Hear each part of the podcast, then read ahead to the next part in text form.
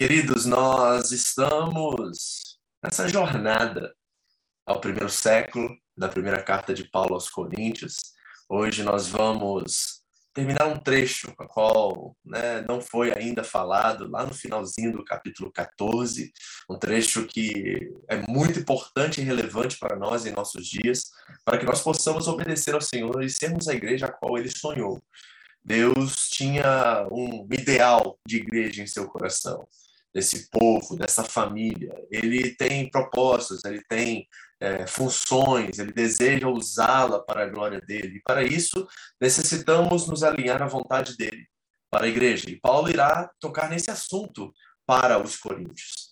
A igreja era abastecida em dons, uma igreja realmente que fluía no sobrenatural, nós podemos assim dizer, mas era uma igreja que, por falta de maturidade, abusava, feria uns aos outros, feriam uns aos outros, não sabiam lidar muito bem com esse poder sobrenatural e ao manifestá-los uns para com os outros, é, gerava competição em vez de serviço, em vez de entrega, em vez de sacrifício.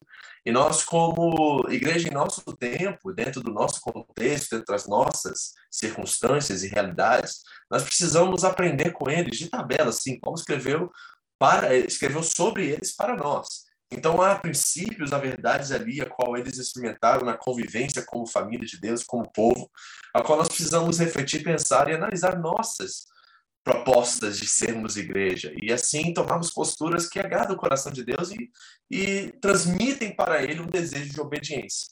Isso é uma tarefa árdua, porque o texto tem dois mil anos de idade, então tentar entrar na mente daquele autor, entender o contexto ao qual eles viviam, requer muito trabalho, requer muito estudo, requer muita ponderação. E, e creio que esse é o meu papel, e o papel de todos nós como discípulos de Jesus Cristo, é de ler toda a Escritura e entender o que ela tem, para nos dizer, porque ela é a nossa regra de prática e fé. Ela que é o manual da igreja, ela que ensina a igreja como ser igreja, certo? Nós não descobrimos ou aprendemos isso de outra forma. Então, nós precisamos aprender isso, nós precisamos é, olhar para esse texto hoje. Nós já estamos aqui né, há um mês sem voltar para 1 Coríntios, então não podemos esquecer que temos trabalhado os dons espirituais a serviço da igreja local. Na última vez que nós nos reunimos nesta carta, falamos sobre a, a, a, motivação por detrás de tudo, a base por detrás de tudo, que é o amor. Vimos a importância do amor ser uma ação e não um sentimento, e é o amor que move cada proposta, cada decisão, cada coisa que nós fazemos como igreja, a manifestação desses dons, elas têm como propósito o amor por detrás. E Paulo deixou a tríplice coroa da fé ali para nós, amor, fé, esperança, sendo o amor o maior deles. Então nós temos base, é isso que eu quero dizer, fundamentos a qual nós podemos fazer dessa experiência aqui, embora seja tecnológica hoje, ela quando é presencial tem uma forma, uma maneira de se viver isso.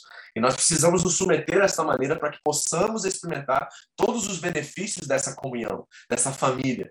Deus deseja abençoar a família. Deus deseja abençoar os filhos. Deus nos chama de herdeiros com Cristo e de Deus. Então nós precisamos agora trazer essa verdade para dentro da nossa experiência como família de Deus, né, de forma corporativa, coletiva, e aí usufruir de tudo, porque é necessária. Eu digo até que ela é uma coisa, de, uma questão de sobrevivência para nós. Né? A, a salvação, embora é dita em muitos meios evangélicos como algo individual, eu, para mim, ao ler as escrituras, não consigo reconhecer a salvação como individual. Ela é pessoal, mas a partir do momento que ela se torna salvação verdadeira em nós, ela se torna uma salvação coletiva.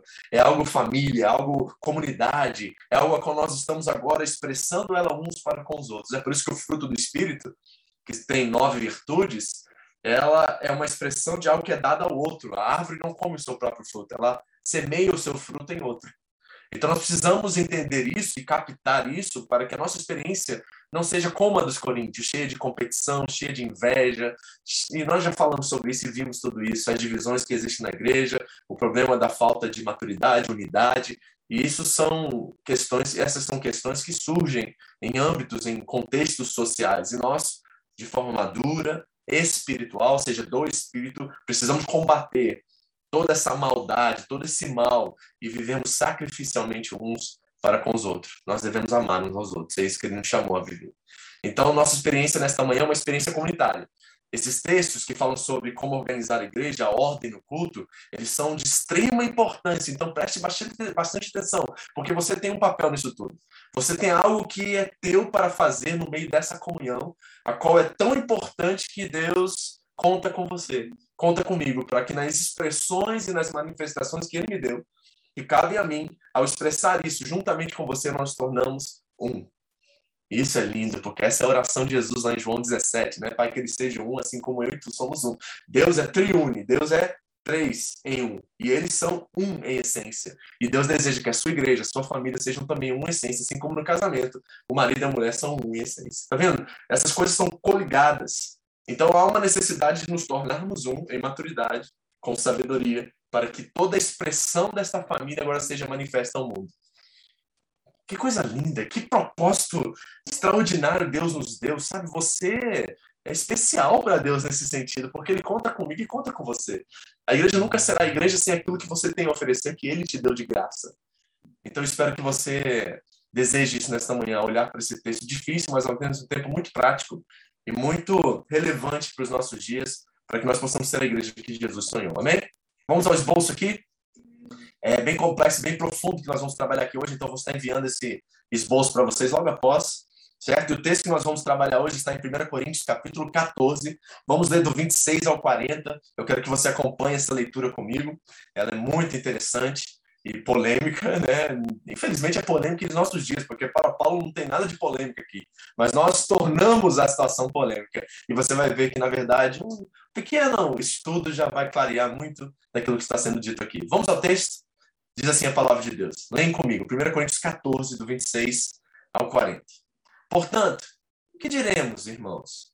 Quando vocês se reúnem, cada um de vocês tem um salmo, uma palavra de instrução, uma revelação, uma palavra em uma língua ou uma interpretação. Tudo seja feito para a edificação da igreja. Se, porém, alguém falar em língua, devem falar dois, no máximo três, e alguém deve interpretar. Se não houver intérprete, fique calado na igreja, falando consigo mesmo e com Deus. Tratando-se de profetas, falem dois ou três, e os outros julguem cuidadosamente o que foi dito. Se vier uma revelação, alguém que está sentado, cale-se o primeiro, pois vocês todos podem profetizar, cada um por sua vez, de forma que todos sejam instruídos e encorajados. O espírito dos profetas está sujeito aos profetas. Pois Deus não é Deus de desordem, mas de paz, como em todas as congregações dos santos. Permaneçam as mulheres em silêncio nas igrejas, pois não lhes é permitido falar. Antes, permaneçam em submissão, como diz a lei. Se quiserem aprender alguma coisa, que pergunte a seus maridos em casa, pois é vergonhoso uma mulher falar na igreja. Acaso a palavra de Deus originou-se entre vocês? São vocês o único povo que ela alcançou? Se alguém pensa que é profeta ou espiritual, reconheça que o que lhe estou escrevendo é mandamento do Senhor. Se ignorar isso, ele mesmo será ignorado. Portanto, meus irmãos, busquem com dedicação o profetizar e não proíbam o falar em línguas. Mas tudo deve ser feito com decência e ordem. Vamos orar. Pai querido, em nome de Jesus, nosso desejo é sermos esta igreja, a igreja que está no seu coração, a igreja que é um instrumento eficaz do Senhor aqui na terra para levar muitos à reconciliação, a conhecerem a Ti e a revelar a multiforme sabedoria de Deus ao mundo. Ajuda-nos, Senhor, nesta manhã a ser essa igreja, ajuda-nos a chegar ainda mais próximo dessa realidade. Eu te peço que as palavras da minha boca, as meditações do meu coração, sejam aceitáveis a Ti, meu Senhor, minha rocha, meu resgatador. Ensina-nos, Espírito Santo. Nós estamos com coração e mente aberta para ouvir a tua voz, e somente ela. E nos transforme de dentro para fora, para que possamos viver na tua vontade cada dia. É o nosso desejo, em nome de Jesus. Amém. Bom, Paulo está há 18 meses em Corinto, agora escrevendo, certo, de outra, de outra região, de outro lugar, aos Coríntios, sua segunda carta, uma correspondência entre os Coríntios e Paulo. E esse, nesses 18 meses, é impossível não é, dizer que Paulo já havia ensinado isso que você leu aqui nesses versículos aos coríntios. Com certeza, Paulo abordou esse assunto enquanto estava entre eles. É claro isso. Então, o que será que Paulo está querendo ensinar ou dizer aqui aos coríntios ao colocar essas questões práticas de ordem, né, de como a igreja deve se conduzir, quando ela deve viver em comunidade? Eu creio que Paulo acredita que as manifestações que ele chama de dons espirituais, elas podem ser canalizadas, elas devem ser vividas de forma espontânea, com iniciativa de cada irmão, mas ela precisa ser feita de forma disciplinada. Ou seja, Paulo deseja balancear espontaneidade com ordem. As duas coisas não excluem uma a outra. Nós podemos ter espontaneidade, iniciativa, podemos desejar colocar todos os dons e talentos que nós temos em favor do corpo de Cristo, mas isso precisa fazer ser feito com ordem, com disciplina, com prestação de contas. A questão dos coríntios aqui é que, embora eles tenham todos os dons, eles não estão tendo maturidade para colocar em prática cada uma dessas coisas. Então nós precisamos pensar sobre como o culto deve ser organizado. Como deve ser essa expressão dominical, todos os encontros que nós temos, quando nós nos reunimos como a família de Cristo. Qual deve ser a ordem, a organização, a forma que o culto deve acontecer dentro do corpo de Cristo? Essa é a pergunta que Paulo faz a nós, em nosso tempo, e trabalha com os coríntios, tanto, eu creio, nesses 18 meses de forma prática, né, presencial, e agora, devido aos abusos que ele está ouvindo relatórios de Chloe e sua família, ele deseja novamente enfatizar para que os coríntios voltem a uma reunião disciplinada, com ordem, com decência, para que tudo aquilo que eles são sejam expressos para a sociedade e o mundo a qual eles vivem. Então nós precisamos repensar isso também como igreja. Será que nós temos vivido de acordo com a vontade de Deus? Ou será que são os nossos achismos, as nossas interpretações pessoais que dirigem e nos dizem o que é ser igreja e como ser igreja?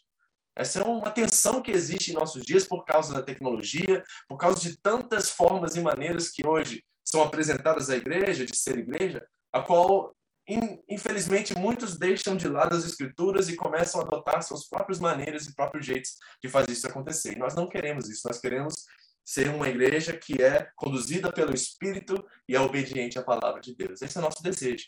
Então vamos aprender isso e ver como fazer isso hoje. Primeira coisa, vamos ao versículo 26. Paulo diz assim: Portanto, que diremos, irmãos? Quando vocês se reúnem, cada um de vocês tem um salmo, ou uma palavra de instrução, uma revelação, uma palavra em uma língua ou uma interpretação. E a questão dos estudiosos aqui é uma, e é muito interessante. A pergunta é: qual é o tom pelo qual Paulo está expressando essa pergunta? Será que Paulo está, de certa forma, exortando os coríntios no sentido de discipliná-los pelo, pelo abuso, pela falta de organização que existe no culto? Essa é uma forma de interpretar esse texto. Ou seja, Paulo está dizendo assim: como vocês estão fazendo isso dessa forma? Eu já ensinei vocês lá atrás como fazer igreja. Então, vocês, cada um se levanta e canta, o outro vai dar uma palavra de instrução ao mesmo tempo que aquele que canta, e aquele que está dando a revelação, está falando em língua lá no canto. Paulo, de certa forma, está dizendo aos Coríntios assim: não foi assim que eu ensinei vocês. O que direi a vocês, então, irmãos? Como é que todos se levantam e fazem tudo ao mesmo tempo, sem nenhum tipo de organização, sem nenhum tipo de ordem sequência, para que todos sejam edificados? Esse é um jeito de ler esse texto. Outro jeito de ler esse versículo é assim, não, Paulo está orientando a igreja como fazer. Está aqui uma explicação prática, né, de certa forma pedagógica, de como conduzir o culto dentro da igreja. Eu tendo a ficar mais com a primeira questão, porque todo o contexto, desde 1 Coríntios 12, Paulo está, de certa forma, disciplinando, né, de certa forma, exortando a igreja a, a, melhorar essa forma de ser igreja, né? a forma que conduzem o culto, a forma que conduzem os dons espirituais. Então, creio que Paulo está, de certa forma, dizendo: não é assim, meus irmãos, tem uma forma correta de fazer isso. Porque, embora ele promova a espontaneidade no meio da igreja, através das manifestações, ou seja, dos dons espirituais, ele deseja que essa participação seja feita com ordem e decência. Esse é todo o contexto desses versículos que nós lemos. Paulo deseja que haja decência e ordem dentro da igreja. Essa questão de cantar salmos, hinos, cantos espirituais está em outros textos também, como de Efésios capítulo 5, a qual ele diz: Não vos embriagueis com vinho, mas deixem ser cheios pelo Espírito. E qual é a manifestação disso? É através de salmos, hinos, cânticos espirituais, louvando de coração a Deus e agradecendo constantemente em tudo. Então é uma ordem, é uma sequência, nós precisamos entender isso. E aqui estão algumas características, algumas categorias que ele usa que devem ser manifestadas durante essa celebração né, do Senhor aos domingos na igreja primitiva. A primeira é os salmos, e a palavra lá é salmos mesmo, e ele talvez se refere aqui, muitos estudiosos vão dizer, ao saltério, aos 150 salmos que nós temos na Bíblia do Antigo Testamento. Havia outros salmos que a igreja cantava. No próprio texto do Novo Testamento, em muitas das cartas de Paulo, nós vemos vários hinos ali sendo cantados. Por exemplo, Filipenses 2,5, né? Todos conhecem que não haja em vocês o mesmo sentimento que houve em Cristo Jesus, que sendo em forma de homem, aqui não é um, é um cântico. A igreja diz que era um hino que eles cantavam e todos conheciam aquele hino. Então, salmos, cânticos e canções estavam presentes no culto da igreja da primitiva. Outra coisa é instrução, e a palavra didaquê aparece aqui. É interessante que tem todo um livro né, que foi guardado chamado Didaquê, que é o catecismo da igreja primitiva, ou seja, instrução e ensino. Havia ensino nos cultos do primeiro século, e Paulo deseja que esse ensino continue dentro da igreja. Outra é Apocalipse, revelação. Lembra, nós estamos estudando quarta-feira a carta do Apocalipse, a carta da revelação de nosso Senhor Jesus Cristo. Então, a revelação é o quê? É uma instrução baseada na palavra que, de certa forma, interpreta aquele texto, faz com que aquele texto se torne vivo, verdadeiro para nós como igreja, certo? É uma palavra espontânea que vem do Espírito para dar uma direção à igreja. Isso havia também no culto língua, certo? Glossa, língua estranha, ou uma língua, um idioma humano que poderia ser interpretado. Lógico, Paulo vai dizer aqui no texto, como você leu, que se há língua, deve haver interpretação, senão fiquem todos calados. Então, reparem que essas características do culto também estão presentes na nossa expressão como igreja nos nossos dias. A questão importante é, tudo isso está debaixo do guarda-chuva da edificação? Essas coisas estão nos edificando gerando competição, inveja, divisão? Qual é o propósito dos salmos, da, do ensino, da revelação, das línguas e da interpretação? É a edificação da igreja? Há um edifício que está sendo construído e construído bem, com, de forma muito sólida, certo? De uma forma muito coerente e verdadeira? Ou será que isso está causando divisões entre nós? Paulo está preocupado com isso. E o desejo dele é que essa espontaneidade venha com ordem com decência, com organização. Isso é muito importante para ele. E aí ele diz assim, ele começa agora a trabalhar isso de forma muito detalhada. Versículos 27 e 28. Se, porém, alguém falar em língua, devem falar, olha só, dois, no máximo três. E alguém deve interpretar. E aqui está a base disso. Se não houver intérprete, então nós temos dois, no máximo três, deve haver um intérprete presente, e se não há um intérprete, essa pessoa deve ficar calada. E como que ela fica calada? Ela usa dessa expressão, desse dom para consigo mesmo e para com Deus. Paulo disse no capítulo 14, lá em cima, que quando o homem fala em línguas estranhas, ele edifica a si mesmo. E ele fala diretamente com Deus. Então, há um desejo de Paulo que use o dom, mas use de forma aldeira, de uma forma que a igreja possa ser edificada. E se alguém está falando em línguas, dois ou três, em ordem. Um fala, outro interpreta, outro fala, outro interpreta. Nessa ordem, a igreja é edificada e todos conhecem as maravilhas de Deus, a revelação de Deus para aquela igreja. Mas se não há uma pessoa interpretando aquele que está falando em línguas, então esse deve edificar a si mesmo, porque ele não traz uma edificação coletiva, e sim pessoal. Repare como Paulo está sendo bem claro acerca disso. E nós, como igreja, precisamos disso também. Se nós somos uma igreja carismática, podemos nos chamar até de pentecostal, mas ao mesmo tempo nós precisamos usar todos esses dons e manifestações e o nosso pentecostalismo, se assim eu posso dizer, de uma forma que edifique, de uma forma que abençoe, encoraje, exorte e faça diferença na vida dos outros. Não é só as línguas que Paulo está preocupado. Lembra que os dois dons que estão sendo abusados em Corinto é o dom de línguas e de profecia. Então ele vai trabalhar de forma mais consistente esses dois, porque esse é o problema em Corinto. Talvez não seja o nosso problema, talvez seja outro, mas esse é o problema em Corinto. Então, olha o que ele diz acerca dos profetas. Tratando-se de profetas, mesma coisa, ó. Em dois ou três. Porque o culto precisa de tempo, né, gente? Se todo mundo começar a profetizar, vai ser seis horas de culto. Então, Paulo está preocupado também com o tempo do culto, a duração do culto. Fala em dois ou três. E os outros, julguem cuidadosamente o que foi dito. Então, dois ou três profetizam, lembrando que a profecia tem caráter de instrução, de exortação, de consolo. Então, esse traz uma palavra que vem do, de Deus, certo? Uma instrução que revela de forma mais clara a palavra de Deus, ou algo espontâneo que vem do Espírito para instruir a igreja. Então, essa pessoa fala isso. E aí, o que acontece? Olha que coisa interessante, nós não vemos isso nos nossos dias. Quando alguém profetiza, toda a igreja deve julgar o que foi dito. Como que é julgado isso? Um exemplo nós temos lá em Atos capítulo 13, na igreja de Antioquia, né? com aqueles de Bereia, que quando Paulo pregava, eles checavam nas escrituras tudo que Paulo dizia. E Paulo vai dizer que os de Bereia eram mais nobres do que de Tessalônica, porque tudo que ele falava, eles julgavam de acordo com as escrituras. Então, quando o profeta vem dar uma profecia, a igreja deve julgar essa profecia. Se vier uma revelação de alguém que está sentado, então esse cálice primeiro, olha a ordem, cálice primeiro aquele para que esse outro possa falar. Aí diz assim, pois todos podem profetizar. Ele não está falando de toda a igreja aqui. Nós sabemos que os dons foram dados de acordo com a vontade de Deus àqueles que ele quis. Então não é todo mundo que tem dom de profeta, dom de profetizar.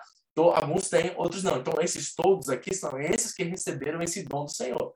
Cada um por sua vez, de forma que todos sejam instruídos e encorajados.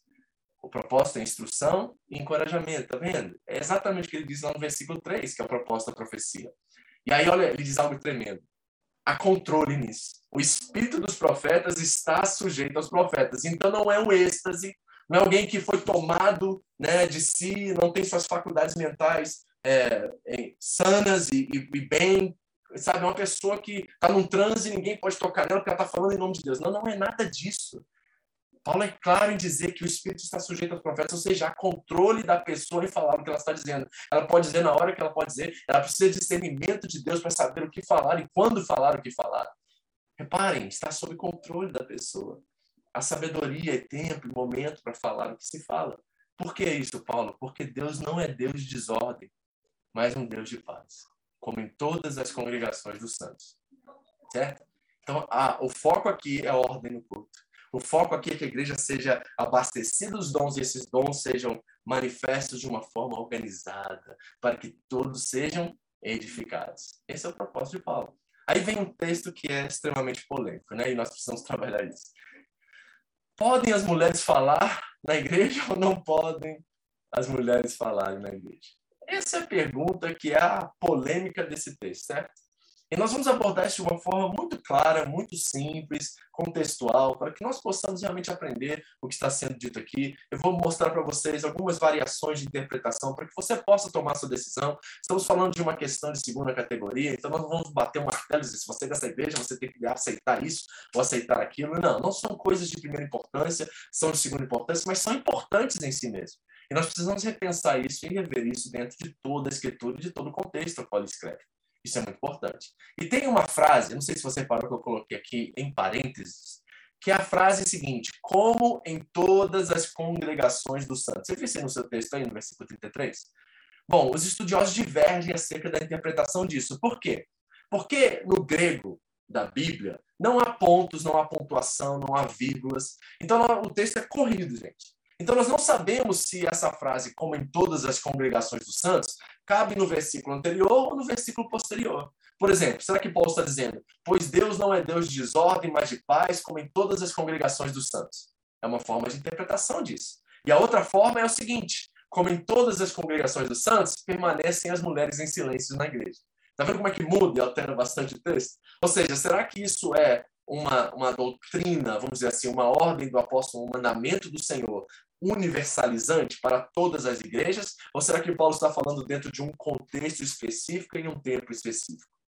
Bom, eu vou colocar a minha interpretação disso, de tudo que eu estudei, li ambas as interpretações. Eu creio que Paulo estava falando dentro de um contexto específico, de uma igreja específica, porque ele toca nesse assunto somente mais uma vez, lá em 1 Timóteo, dentro de um contexto um pouco parecido com Corinto, a qual um abuso está acontecendo na igreja, lá em Éfeso, e Paulo precisa trabalhar e ajudar seu filho na fé a amadurecer e tomar a postura de liderança. Então, vamos ao texto agora e vamos trabalhar ele dessa forma. Permaneçam as mulheres em silêncio. Então, a primeira coisa, mulheres fiquem em silêncio nas igrejas, pois não é permitido falar. Antes, permaneçam em submissão. Perguntem em casa. Paulo diz assim: ó, se quiserem aprender uma coisa, pergunte aos seus maridos em casa. E terceiro, ele disse porque é vergonhoso uma mulher falar na igreja. Esses são os três pontos que ele toca aqui, e nós precisamos avaliar isso dentro do contexto, para que não corremos o erro de segregar as pessoas, de discriminar alguém por questão de sexo, certo? Lembrando que lá em 1 Coríntios 11, Paulo disse que as mulheres podem e devem profetizar na igreja. Então, elas não estão em silêncio na igreja. Se elas estão profetizando, elas não estão em silêncio. Então, tem algo a mais aqui que precisamos ponderar para não cometermos o erro de separar ou de segregar ou diminuir o chamado, o ministério de outra pessoa devido ao seu gênero, devido ao seu sexo. Isso é muito importante. Então, vamos avaliar isso de uma forma mais abrangente para que possamos tomar uma decisão quanto a isso como igreja e entender por que nós, como Home Church, adotamos essa postura em questão do ministério infantil, desculpa, do ministério feminino dentro da igreja. Que eu nem acredito que essa palavra existe, ministério feminino. É ministério, se é homem ou mulher, para mim não importa. O importante é que você esteja cumprindo o seu chamado. Então vamos lá. Primeiro, mulheres fiquem em silêncio. N.T. Wright é um dos grandes estudiosos do Novo Testamento e ele aponta para algo que eu achei sensacional, a qual ele experimentou na Síria atual e era algo que era muito presente também no contexto do primeiro século. Ele diz que as igrejas nas casas, e a igreja em Corinto tem 30, 50 pessoas no máximo, gente. Eles se reuniam nas casas e os homens e os líderes ficavam num cômodo e as mulheres ficavam em outro cômodo, somente separados por uma cortina. As mulheres, com certeza, estavam ali com os filhos, cuidando dos filhos, tentando manter os meninos em silêncio. E, ao mesmo tempo, depois de uma hora de culto, de celebração, de ensino lá do outro lado, as mulheres, certo? Desculpa, meninas. As mulheres não ficam muito quietas, né? Quietinhas. Elas gostam de conversar, gostam de falar. Imagina você olhar um para cara do outro uma hora. Tem homem que consegue, imagina mulher. Então elas começavam a conversar entre elas, começavam a discutir coisas, tentando calar os meninos, certo? E N.T. Wright vai dizer que provavelmente essa fala de Paulo tem a ver muito com isso. Porque ele teve uma experiência na Síria muito parecida com essa qual. Os cultos eram só para os homens, e eles falavam no árabe, a língua, né? O árabe muito é, é, sofisticado. E as mulheres não entendiam esse árabe. E no meio do culto, as mulheres perguntavam lá do outro cômodo: o que quer dizer essa palavra? E interrompia o culto, e o pastor falava várias vezes: fique em silêncio, pergunte ao seu marido quando chegar em casa. Ele teve essa experiência na Síria, imagine isso. E ficou para ele entender que realmente isso pode ser uma possibilidade também no primeiro século. Outra coisa que nós precisamos ponderar é o contexto de Corinto. Primeiro, as mulheres eram, em sua maioria, se não 100% analfabetas. Elas não conseguiam ler as escrituras sagradas. É uma questão de, sim, machismo, né, do primeiro século e tudo mais, era realmente uma cultura completamente diferente da nossa. E as mulheres não tinham acesso à educação. O papel delas era cuidar dos filhos. Principalmente numa sociedade romana, onde a pátria potestas existia e o homem tinha domínio sobre a mulher e os filhos e podia até matar os filhos, a mulher era escrava do homem naquela sociedade.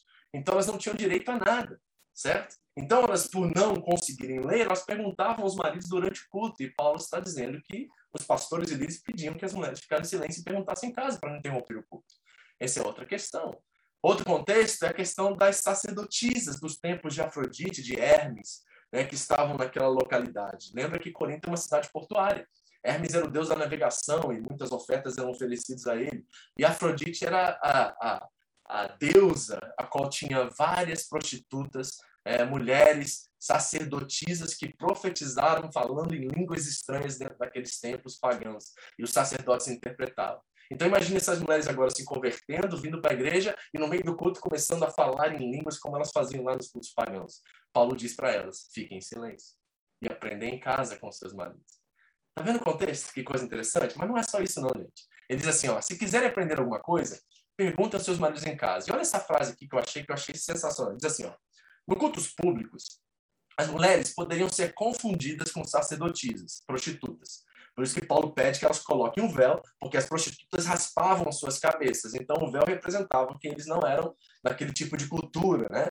Então ele diz, Paulo, Pedro também pede às mulheres que não usem joias, não fiquem adornadas de joias. Lembra Pedro quando diz assim, não coloquem joias, seja simples o seu viver. Por quê? Porque as prostitutas praticavam esse tipo de atitude, de postura, sempre cheio de brincos, com a cabeça raspada. Isso era a representação daquela sociedade. E essas prostitutas, quando andavam pelas ruas, elas eram atacadas, violentadas, estupradas por homens na cidade. E Paulo diz às mulheres aqui em Corinto para que elas fiquem do lado dos seus maridos, que elas perguntem quando chegarem em casa, porque é uma questão de proteção para que elas não fossem atacadas durante os cultos públicos. Repare como o contexto é muito importante avaliarmos toda essa questão. Mas não é só isso. Olha o que diz Brian Kibuka, um dos maiores teólogos do Novo Testamento. Qualquer teologia que segrega alguém por uma questão de sexo está colocando o julgo universalizante, dizendo que alguém não pode fazer algo devido a uma regra sagrada. Cuidado com as regras sagradas, porque você pode estar colocando um julgo sobre alguém que as escrituras não colocam, sonegando o ministério de tal pessoa. É importante ouvir isso, não é? Porque, de fato, e eu ouço isso, e hoje eu recebi até, depois da pregação lá em Gifford, um meme de alguém mostrando uma fala de um pastor famosíssimo dizendo que a razão pela qual a igreja está fraca, a igreja não é relevante hoje, é porque há mulheres pastores no ministério. Isso é uma fala de um pastor muito relevante, muito conhecido no nosso meio. Então, nós precisamos realmente pensar sobre esse assunto com base, com contexto, para que nós não segreguemos as mulheres por, por causa de uma questão de sexo. Por quê? Porque as escrituras já nos dão uma base para isso. Gálatas 3, 28, Paulo diz assim: ó, não há judeu nem grego, escravo nem livre, homem e mulher. Ele não diz nem ali, eu botei o nem ali, mas na tradução original do grego não tem nem o nem. Não há distinção ali, homem e mulher, pois todos são um em Cristo Jesus. E é isso que deve nortear a nossa expressão como igreja, ontologicamente, teologicamente, não há diferenças entre homens e mulheres. O que há diferenças são nas distinções, porque nós temos características diferentes uns dos outros, e no chamado que Deus dá a cada um. O chamado deve ser a base pelo qual nós damos ou não autoridade, permitimos ou não que as pessoas exerçam os seus dons. É o chamado de Deus e a capacitação que elas têm de exercer esse dom. Aí Paulo diz assim: Pois é vergonhoso a mulher falar na igreja. E eu tive vendo o que outros pensadores pensam acerca desse assunto, e, por exemplo, Augustus Nicodemos, que todos conhecem, ele crê que a interpretação desse texto deve ser feita na base da autoridade da mulher na igreja. Então ele disse que era vergonha a mulher falar na posição de autoridade, quanto julgar as profecias dos profetas que nós lemos no versículo anterior, se dirigindo aos profetas e julgando eles. A fala, ele diz, é quanto ao exercício da autoridade na igreja. Para ele, todo esse contexto não tem a ver com o ministério feminino, ou o ministério da mulher na igreja, mas tem a ver com a hierarquia de autoridade dentro do corpo de Cristo. É uma forma de enxergar esse versículo também. Eu discordo disso em certa forma, porque, para mim, na nova criação, e esse é o ponto principal de Paulo, na nova criação não há circuncisão e circuncisão. Não há diferenças de sexos, pois todos nos tornamos um novamente em Deus e somos um em Cristo Jesus. Pastor, fala um pouquinho mais de base bíblica para isso. Você crê no ministério, então, feminino? Não, eu não creio no ministério feminino, eu acredito no ministério. Eu acredito no chamado, sendo homem, sendo mulher. O que importa, na verdade, é não enterrar nosso talento e cumprir aquilo que Deus nos mandou fazer, independente do sexo. Por exemplo, deixa eu dar algumas bases bíblicas para você. Não é interessante que essa submissão, esse subjugar da mulher ao homem aconteceu na queda? e não antes dela. É interessante que quando Deus chama o homem no jardim do Éden, ele chama Adão, ambos aparecem, e Deus fala com ambos sexos ali, homem e mulher. É depois da queda que a mulher é subjugada ao homem e dominada por ele. É consequência da queda. Outra coisa importante, e a restauração da queda é a ressurreição de Cristo que vem restaurar todas as coisas. E quando Cristo ressuscita, quem é a primeira pessoa? Quem são as primeiras pessoas a qual ele a sua ressurreição?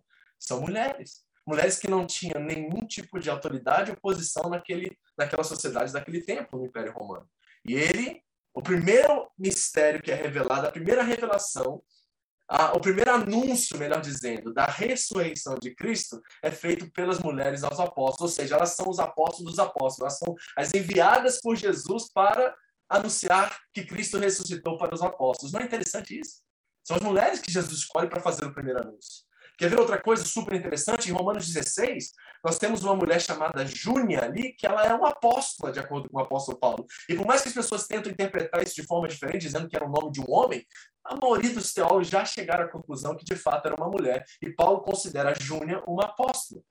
Quer ver outro fato interessantíssimo sobre Romanos? É que Romanos é encaminhada a uma mulher chamada Febe, ela leva essa carta até Roma e ela que vai ler a carta para a igreja em Roma. E é, dentro da cultura, o entendimento é que todos aqueles que eram mensageiros e eram enviados com as cartas, eles tinham que explicar o que a carta está dizendo. Isso significa que uma mulher foi a primeira expositora da carta aos romanos. Uau! Isso coloca ou não coloca o, o, o chamado à frente de qualquer questão de sexo ou gênero? Tá entendendo, gente? Então, qual é a posição da Home Church contra isso? Eu vou colocar para vocês aqui em palavras. Cremos não haver diferenças sociais, ontológicas ou teológicas entre homem e mulher, e cada sexo deve exercer o chamado ao ministério ao qual foi chamado por Deus, com liberdade, igualdade, distinção e diferença. Sim, nós somos diferentes. Homens e mulheres são diferentes e vão exercer ministério de formas diferentes. Isso é agradável ao Senhor, muito agradável ao Senhor. Porque na nova criação, homem e mulher são plenamente imagem e semelhança de Deus e, portanto, são igualmente responsáveis em refletir essa representação plenamente e de formas distintas. O que eu faço, André não faz, o que André faz, eu não faço. E graças a Deus por isso, porque seria muito chato ter um monte de robô dentro da igreja, todos falando e sendo a mesma coisa. Então, nós não aceitamos o ministério infantil, nós não aceitamos pastoras, nós cremos que através da nova criação não há mais homem e mulher. Todos exercem o dom pelo qual e o ministério pelo qual foram chamados. Essa é a nossa posição. Amém? E aí Paulo diz assim no versículo 37 e 38. Se alguém pensa que é profeta ou espiritual, reconheça o que lhe estou escrevendo é mandamento do Senhor. Se ignorar isso, ele mesmo será ignorado. E muitos estão segregando as mulheres, colocando-las numa posição inferior. Já vi coisas absurdas, como porque Eva caiu e não Adão, a mulher é menor do que o homem. Eu já vi isso, gente, dentro da igreja.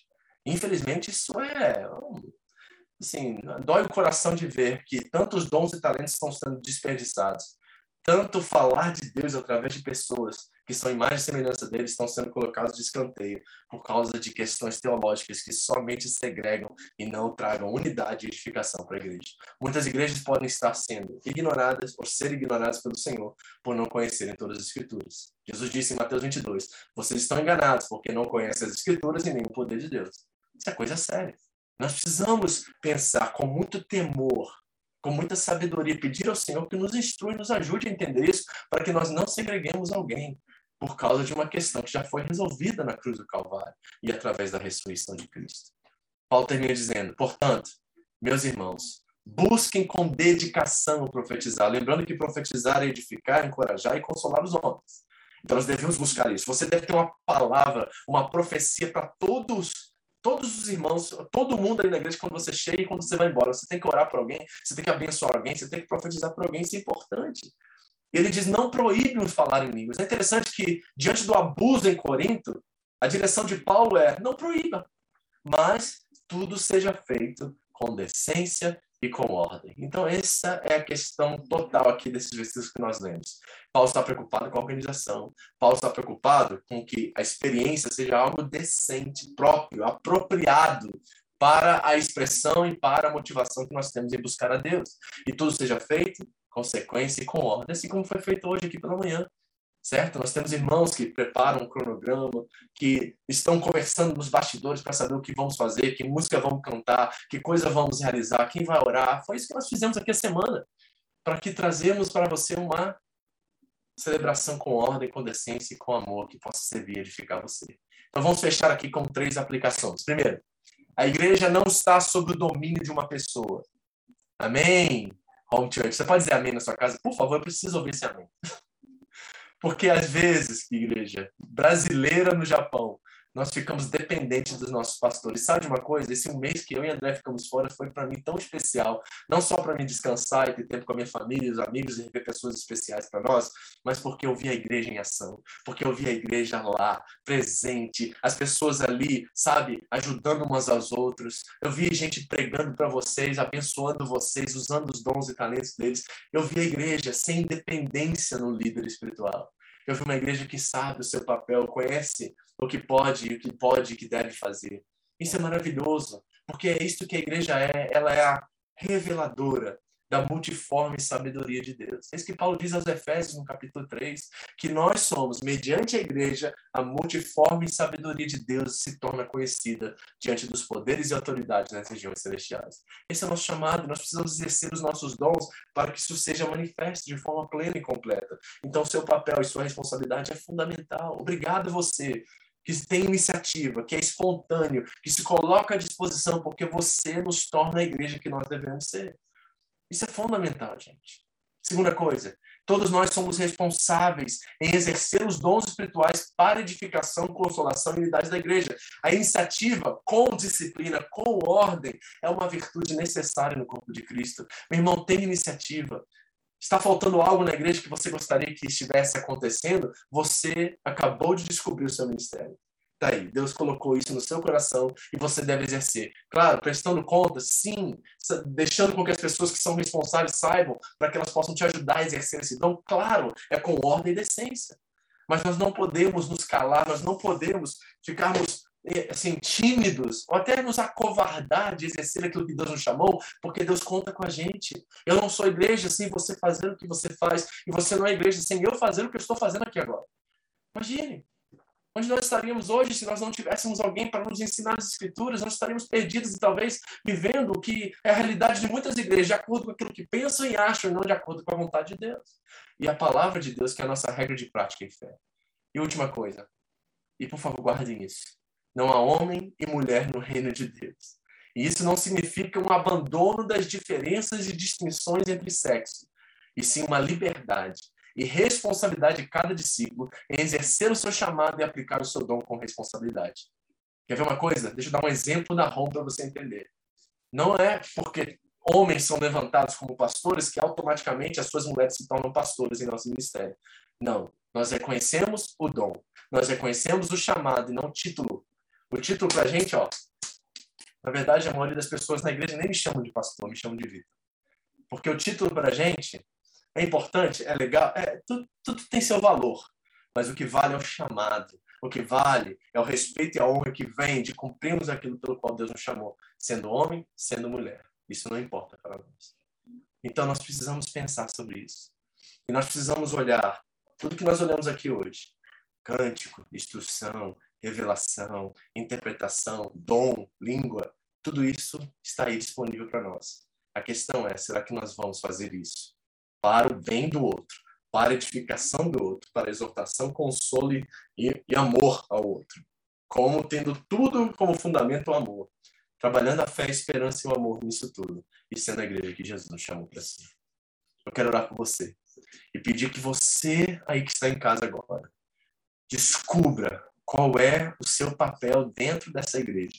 Meu irmão, em nome de Jesus, eu quero que o Espírito Santo convença você que o seu lugar não é sentado ali domingo após domingo. Que tem uma coisa que Deus colocou ali você, porque Ele quis. 1 Coríntios 12, 8.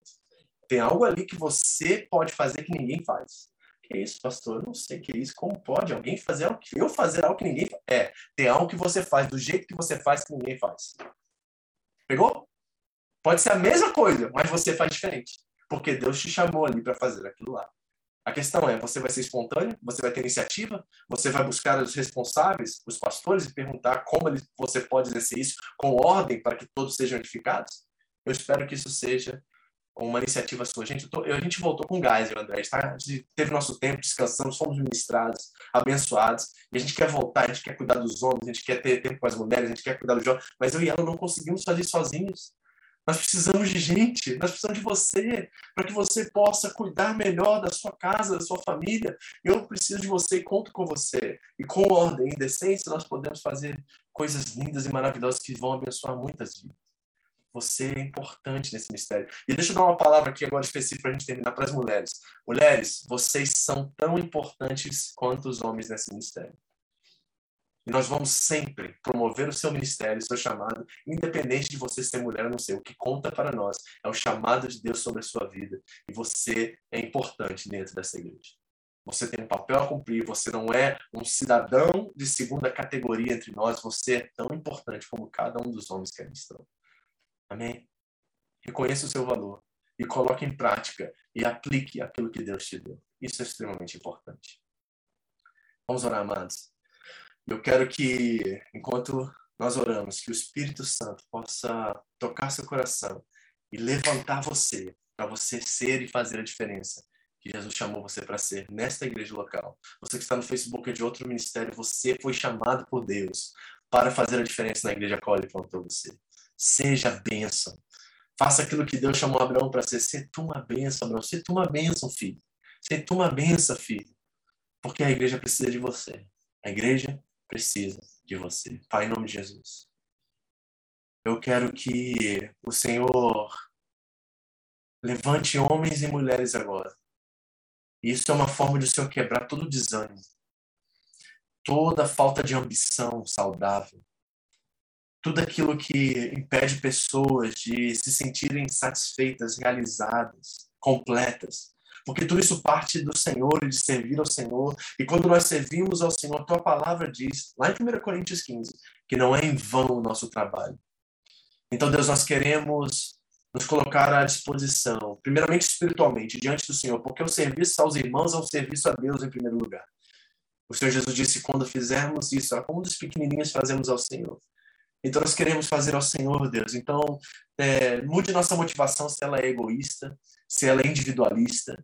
E hoje nós queremos oferecer, Deus, nosso serviço, nossos dons, nossos talentos, nosso chamado ao Senhor em serviço do corpo de Cristo. Porque isso é eterno e isso vai permanecer sempre.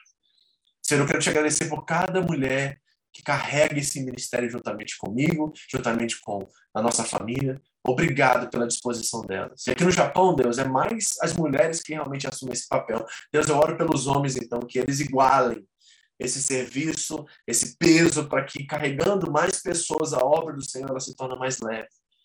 Ajude os homens a assumirem seus papéis e as mulheres a continuarem firmes, animadas no serviço ao Senhor e à casa do Senhor. Obrigado, Pai. Obrigado pela Home Church aqui no Japão. Obrigado pela Home Church lá em New Jersey, que foi o início de tudo, onde eu e André aprendemos a ser igreja e trouxemos essa forma, essa visão de ser igreja para essa igreja aqui no Japão. Obrigado por eles, obrigado pelo investimento que eles fizeram, obrigado, porque agora nós podemos transmitir tudo que nós recebemos. Obrigado, Senhor. E abençoe, Deus, cada um que está me ouvindo agora, para que ao retornarmos no presencial daqui a duas semanas, nós temos uma igreja viva, de crianças, jovens, mulheres e homens servindo ao Senhor de todo o coração. E aí as pessoas vão entrar pelas portas e vão se sentir plenamente na presença de Deus, porque a igreja acolhedora, amorosa, irá promover esse ambiente. Obrigado, papai. Abençoe meus irmãos para essa verdade. Em nome de Jesus. Em nome de Jesus. Amém.